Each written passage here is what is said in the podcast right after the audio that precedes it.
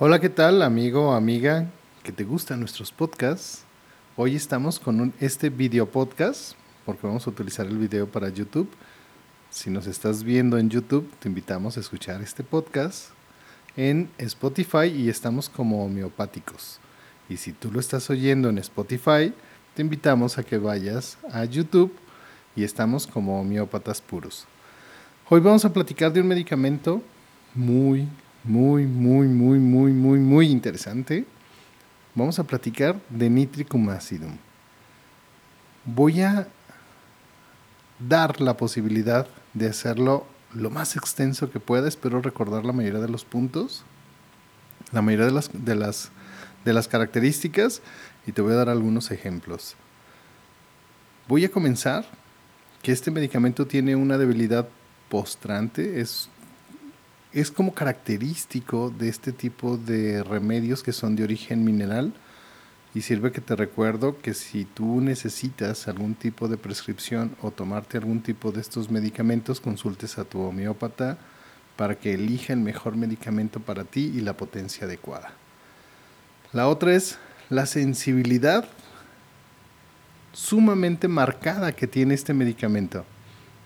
Fíjate que este medicamento, ¿qué te podría decir? Es como de corazón de pollo y es sensible hablando en todos los sentidos, tanto físicamente como emocionalmente. Es sumamente sensible, sumamente sensible.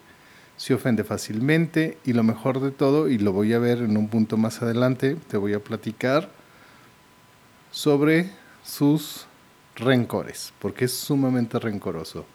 Pero te lo voy a platicar más adelante. Este medicamento agrava con el frío y es un medicamento de esta temporada, de la temporada de invierno. ¿Por qué es de la temporada de invierno? Porque es un medicamento que cada año en esta temporada tiene coriza o gripa, es gripa de temporada de invierno.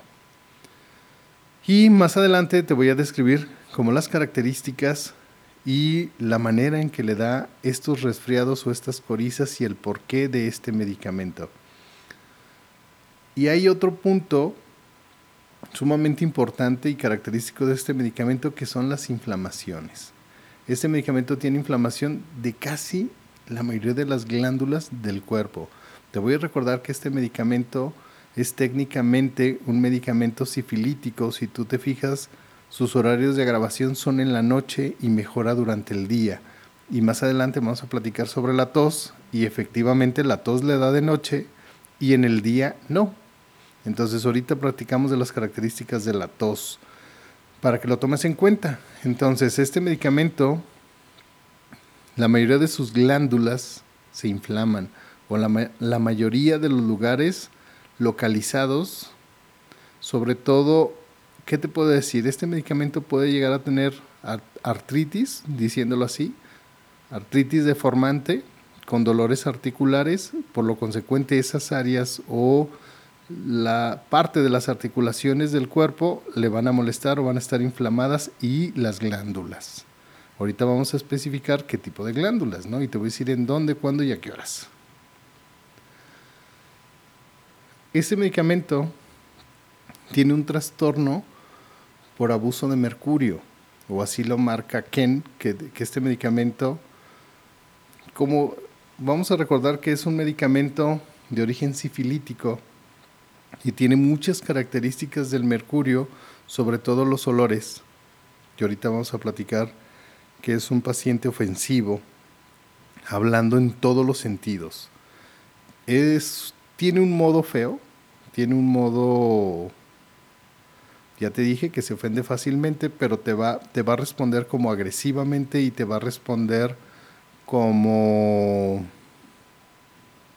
hiriente, ¿no? Sumamente hiriente y sus olores son sumamente ofensivos.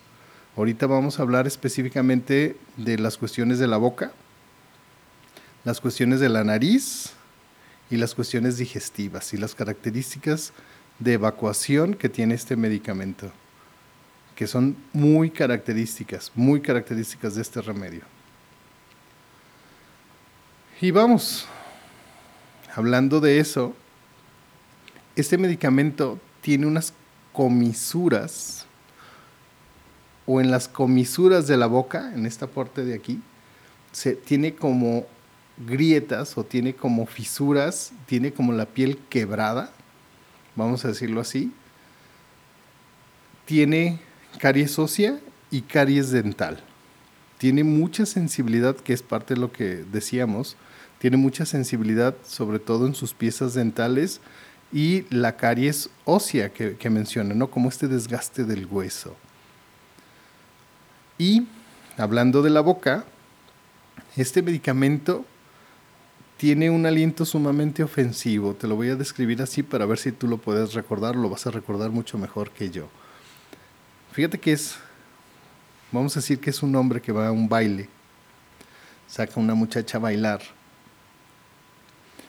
y la muchacha le dice, ¿acabas de ir con el dentista? Sí, ¿cómo sabes? No, no más. ¿Y qué te hizo? No, pues me puso un puente. Ya la muchacha le responde, pues yo que tú, me regresaba con el dentista porque no vaya a ser que haya aplastado a alguien con ese puente, ¿eh? porque creo que ya se murió y hasta acá huele. ¿No? Es ese olor característico de este medicamento como a muerto o a rata muerta y sus comisuras o sus sensaciones son como de astilla. Algunos otros autores te lo van a marcar como alfileres, agujas o astillas. ¿Quién te dice astillas? Pero lo puedes escuchar como, te vuelvo a repetir, alfileres, agujas o astillas. Y tiene una sensación de astillas en la boca. Y también más adelante te voy a hablar, la mayoría de los dolores de este, de este medicamento son de alfileres, de agujas o de astillas. Y así diríamos que este medicamento eh, es más frecuente las diarreas que estar constipado. O sea, es más común que tenga una diarrea a que tenga una constipación. Las diarreas son muy características de este medicamento. Normalmente son heces verdosas, y tiene una característica en su ano.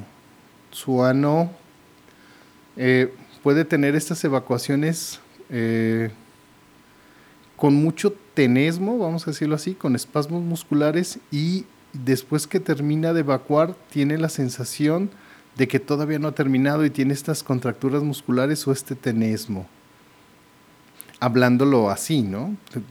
Discúlpame si soy muy como directo, no quiero entrar como en detalles escatológicos sobre todo de este medicamento, porque tiene fisuras, o este medicamento es muy bueno para fisuras, es muy bueno parece cuando hay esa resequedad de la piel de alrededor del ano que como, como le sucede en la boca, se fisura o se parte, se quebra la piel en esa zona, se reseca, vamos a decirlo así. Y esa sensación de astillas. Entonces yo me imagino que no va a ser como muy satisfactorio. Afortunadamente no lo no he tenido esa sensación. Y hablando de esto, antes de, partir al, siguiente punto, fíjate que me, acordé, me acordé de, de un paciente que llega porque tuvo como esta partida de la piel, como que se quebra la piel o como, como si fuera una oblea, vamos a decirlo así, con esta resequedad, se parte la piel y se le partió el labio del centro, el centro del labio se le, se le partió como, como normalmente sucede con natron mur o fósforo, que tienen como esta pequeña partidita de, de labio, pero este paciente llega y me dice, porque aparte tenía una costra verdosa, en la boca. Y es característico de este medicamento, es esta costra verdosa, purulenta, ¿no? Con un olor sumamente ofensivo que tú te vas a dar cuenta cuando el paciente llegue y se siente frente de ti y te pronuncie la primera palabra, que te llegue el vaho del olor de la boca de este paciente, te lo juro que nunca, nunca lo vas a olvidar. Entonces el paciente me dice, oiga, ¿Cree que esto que traigo aquí en el labio sea porque me comí un moco? ¿O me comí los mocos? ¿O me como los mocos? Algo así me dijo. Entonces, cuando a mí eso me dice, yo sé que la botana favorita de sulfur son los mocos.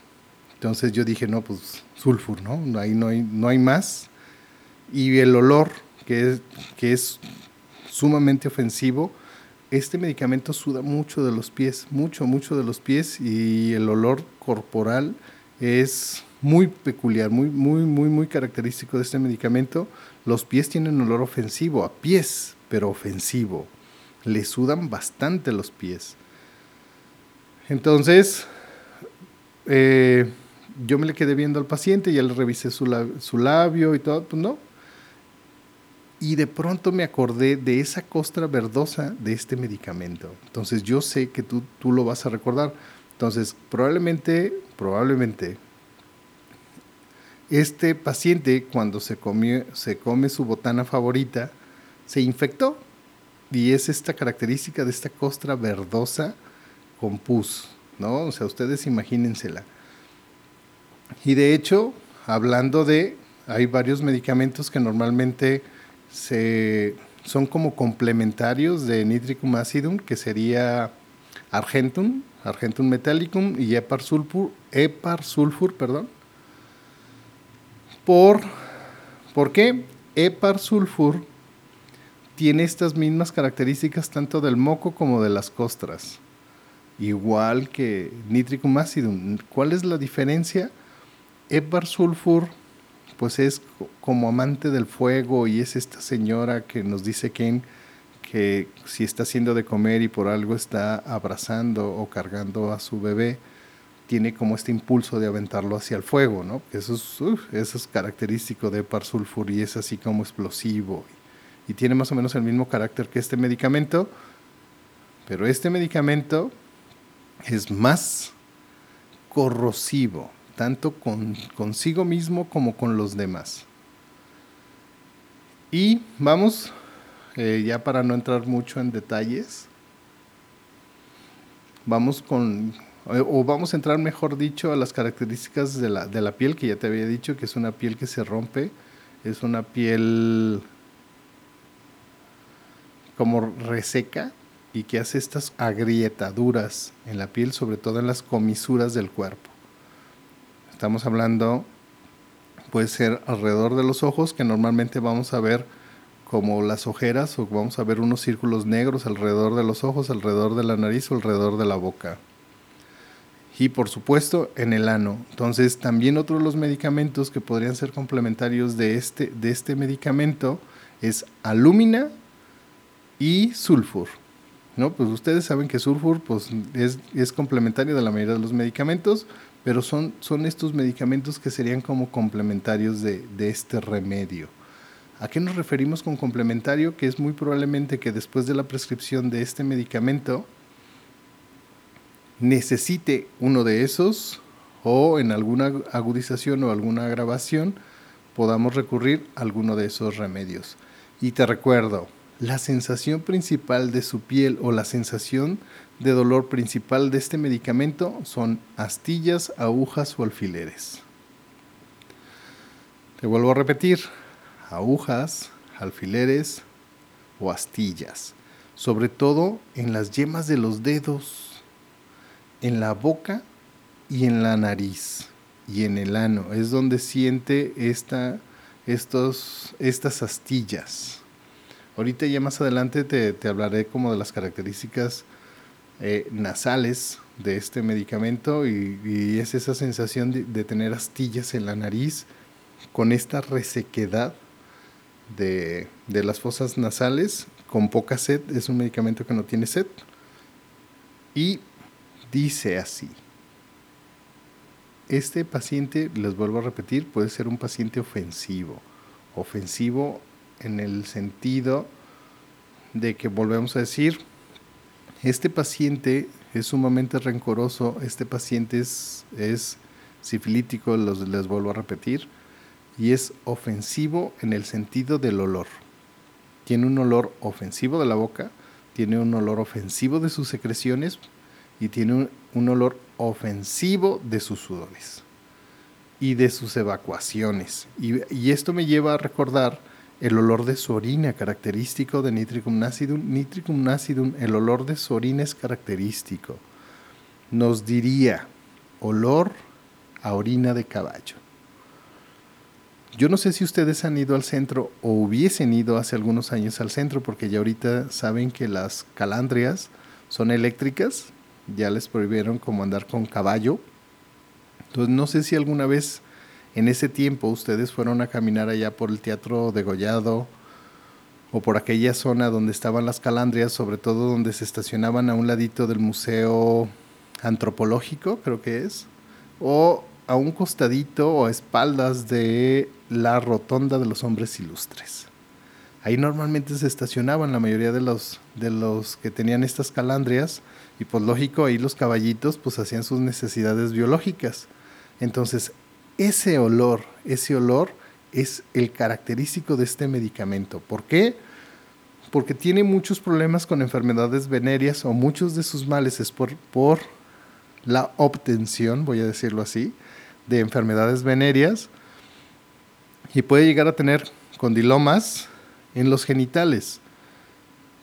Vamos a decir, en los genitales o el ano, que es parte de su padecimiento con esta sensación característica de las astillas, que le están encajando astillas.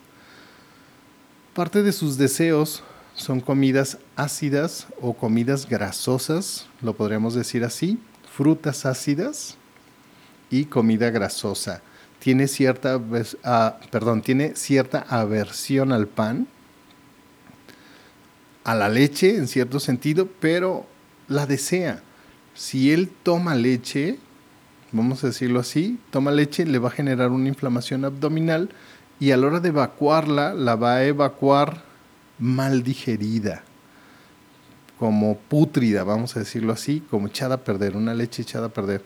Entonces, como es un deseoso de la grasa o de comidas grasosas, vamos a decir que va a desayunar un menudito, pero lo va a traer en el estómago como recargadito y el problema no es en la mañana, vamos a decirlo así, porque en la mañana tiene vértigo. Este medicamento cuando se levanta tiene vértigo y tiene que volverse a recostar como para mejorar el vértigo. Y ya en el transcurso del día no tiene mayor dificultad más que la resequedad de su piel. Y el problema es, vamos a decirlo así, no sé, que vaya al campo y regresando de esa actividad del campo, quiera bañarse, porque se va a meter a bañar y va a sentir estos piquetitos en su piel por este vapor de, la regadera, va a sentir como estos piquetitos en la piel, sobre todo como si fueran astillitas en la mayoría de su piel cuando, cuando se está remojando. Pues para recordarte, este medicamento tiene muy buena memoria, nada se le olvida, es sumamente rencoroso y resentido. Pocas cosas se le olvidan. Si se la haces, se la pagas y jamás, jamás, jamás se le olvida. Y esto me, viene a la memoria su dolor de cabeza. Su dolor de cabeza es sumamente característico. Fíjate que tiene la sensación como si tuviera una banda en, la cabeza o como si, si le estuvieran sujetando la, la cabeza y ese dolor se le va hacia los ojos y te lo puede pronunciar de dos, de tres maneras, perdón. Ya te dije una, es como esta sensación de banda o como de opresión en la cabeza que se va hacia los ojos. En los ojos tiene esta sensación como si estuvieran arenosos. Ya te dije, como con esta, este circulito de color oscuro alrededor de los ojos que nosotros normalmente conocemos como ojeras. El otro dolor te lo puedo decir como martillazo, golpe o contusión, específicamente como si le hubieran dado un martillazo. ¿Cómo, te voy a hacer que lo recuerdes? Si yo te digo, imagínate una herramienta de tu caja de herramientas, vamos a decir que tú tienes una caja de herramientas, te voy a decir, imagínate una herramienta. Normalmente el 70% de las personas, la primera herramienta de la que se les viene a la cabeza es un martillo. Al otro 20% es un desarmador y al otro 10% es alguna otra herramienta, no sé, unas pinzas, eh, unas pericas si son muy complicados, etcétera, etcétera, etcétera. Y el siguiente dolor de cabeza, ¿cómo te lo describiría? Como si le, diera, como si le hubieran dado un balazo. O sea, es como este golpe rápido o como, como este, este dolor muy intenso, porque vamos a recordar que este medicamento es sumamente sensible y el mínimo dolor es muy fuerte para él. ¿no? Entonces, este piquetito de, de alfiler, de aguja o de astilla es sumamente doloroso, es sumamente doloroso. Es como si lo estuvieran torturando, ¿no? Y a mí me da curiosidad, para no decirte risa, porque hay algunos pacientes que te describen o te dicen, es que estoy buscando ver quién tiene mi monito de vudú, porque creo que me están encajando muchos alfileres y ya se les pasó la mano, gachos. Y pues bueno, ya te dije, la sensación esa súper característica, que no es el único medicamento que la tiene, pero es esa sensación de ojos arenosos, sobre todo en la noche. Y bueno, te iba a hablar de el, la tos, pero antes de llegar a la tos, te voy a platicar de sus resfriados, que ya te había platicado, pero te lo voy a volver a recordar sus resfriados son de temporada y son resfriados de la temporada de invierno. Este medicamento con cualquier cosa, con cualquier cosita, igual que alumina, cualquier cosita de cambio brusco de temperatura o como aconitum, vamos a decirlo así, se va a enfermar. Y le es un resfriado, es una coriza o un resfriado de temporada de invierno. Que en su naricita pues le va a generar como esta mucosidad, pero fíjate que tiene una característica muy principal o tiene una característica única en, la nariz, igual casi que mercurio y algunos otros medicamentos que tiene mal olor de su nariz. O sea, no nada más a ti te, te, huele mal, porque tú sabes que cuando alguien tiene un mal olor o cuando alguien no tiene una buena higiene, vamos a decirlo así, tiene un olor de humor fuerte. Y bueno, más bien dicho, si son personas que tienen humor fuerte, pues ya te diré. Pero este medicamento sí realmente tiene mal olor en su nariz y él mismo lo alcanza a percibir. Y pues esta sensación característica de astillas en la nariz con estas agrietaduras o en las comisuras de la nariz, sumamente características, con un sangrado, os vamos a decirlo, si se suena su nariz, igual que esta brionía, va a salir con sangre, su moco, pero son coágulos oscuros, negros, casi como costra, no como sangre viva, costra, oscuro. Y bueno, como la chesis, que tengo un lenguaje medio locuaz, me voy a brincar al hígado. Ahorita que lo estoy recordando, fíjate que su hígado normalmente está agrandado y tiene muchos síntomas hepáticos similares a los del licopodio, pero este medicamento tiene un agrandamiento del, del hígado y te menciona una característica en el vaso, que es como, como un vaso como recargado, resentido por el tamaño del hígado, que de cualquier forma te recomiendo que lo busques si quieres saber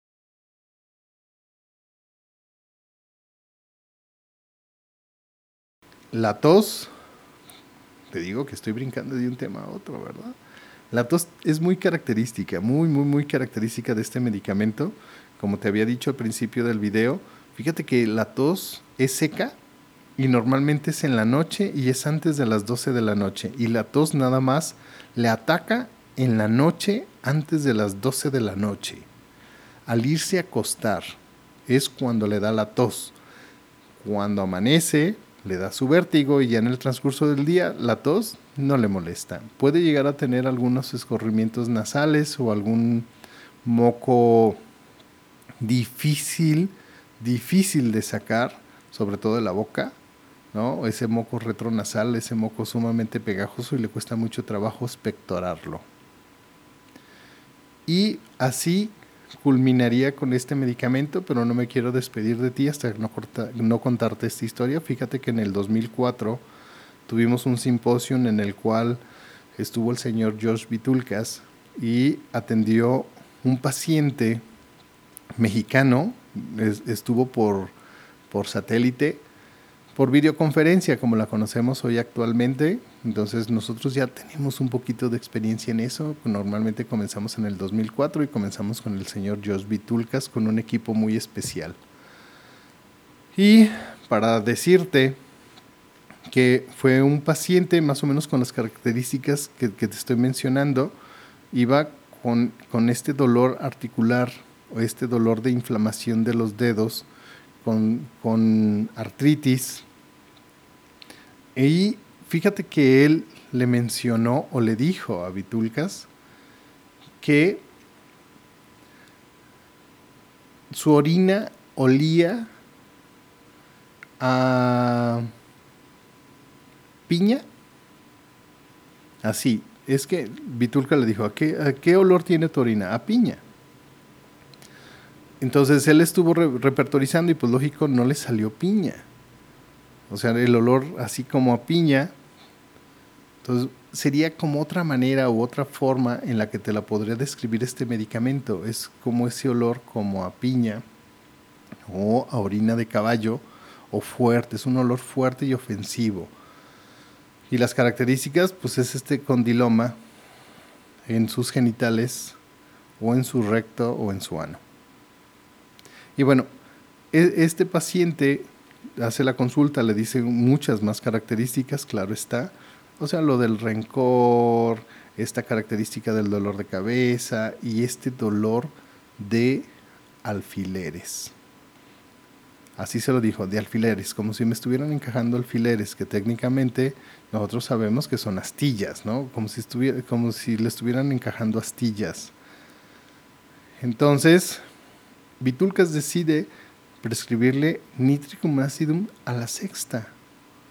Híjole, sí, a mí me llamó muchísimo la atención. Y en un viaje de los que yo tuve, que estuve allá en la escuela del, del doctor, le hice la pregunta, oiga, ¿y por qué a este paciente de nitricum acidum le prescribió esta potencia fuerte, ¿por qué le prescribió esta potencia baja? Que de cualquier forma, si tú estás escuchando este podcast o estás viendo este video podcast en YouTube, eh, consulta a tu homeópata para que él busque este medicamento que tú necesitas y te dé la potencia adecuada. Entonces yo le hago esta pregunta a Vitulcas y Vitulcas me dice, es que este medicamento, las recomendaciones de Ken nos dice que es un medicamento que no se puede prescribir en potencias altas. Este tipo de pacientes no soportan las potencias altas ni tomar mucho medicamento porque van a tener como cierta agravación. Entonces es una recomendación del autor y efectivamente se le prescribió este medicamento a la sexta a este, a este paciente y tuvo unos resultados increíbles. Entonces, toma en cuenta que este medicamento no lo puedes prescribir en potencias muy altas, que finalmente depende mucho de las características de, de, energía vital o de manifestaciones de energía vital de tu paciente. Si tú eres homeópata, finalmente tú eres quien elige la potencia que le vas a prescribir, pero la recomendación es que te vayas a potencias fuertes o bajas. Entonces, espero que este podcast te haya gustado. Lo hice un poquito más lento, creo que sin pies y sin cabezas, pero espero que lo recuerdes. Mi nombre es Francisco Javier Vidales, soy director de la Escuela de Homeópatas Puros y nos escuchamos en nuestro próximo podcast o video podcast. Hasta la próxima.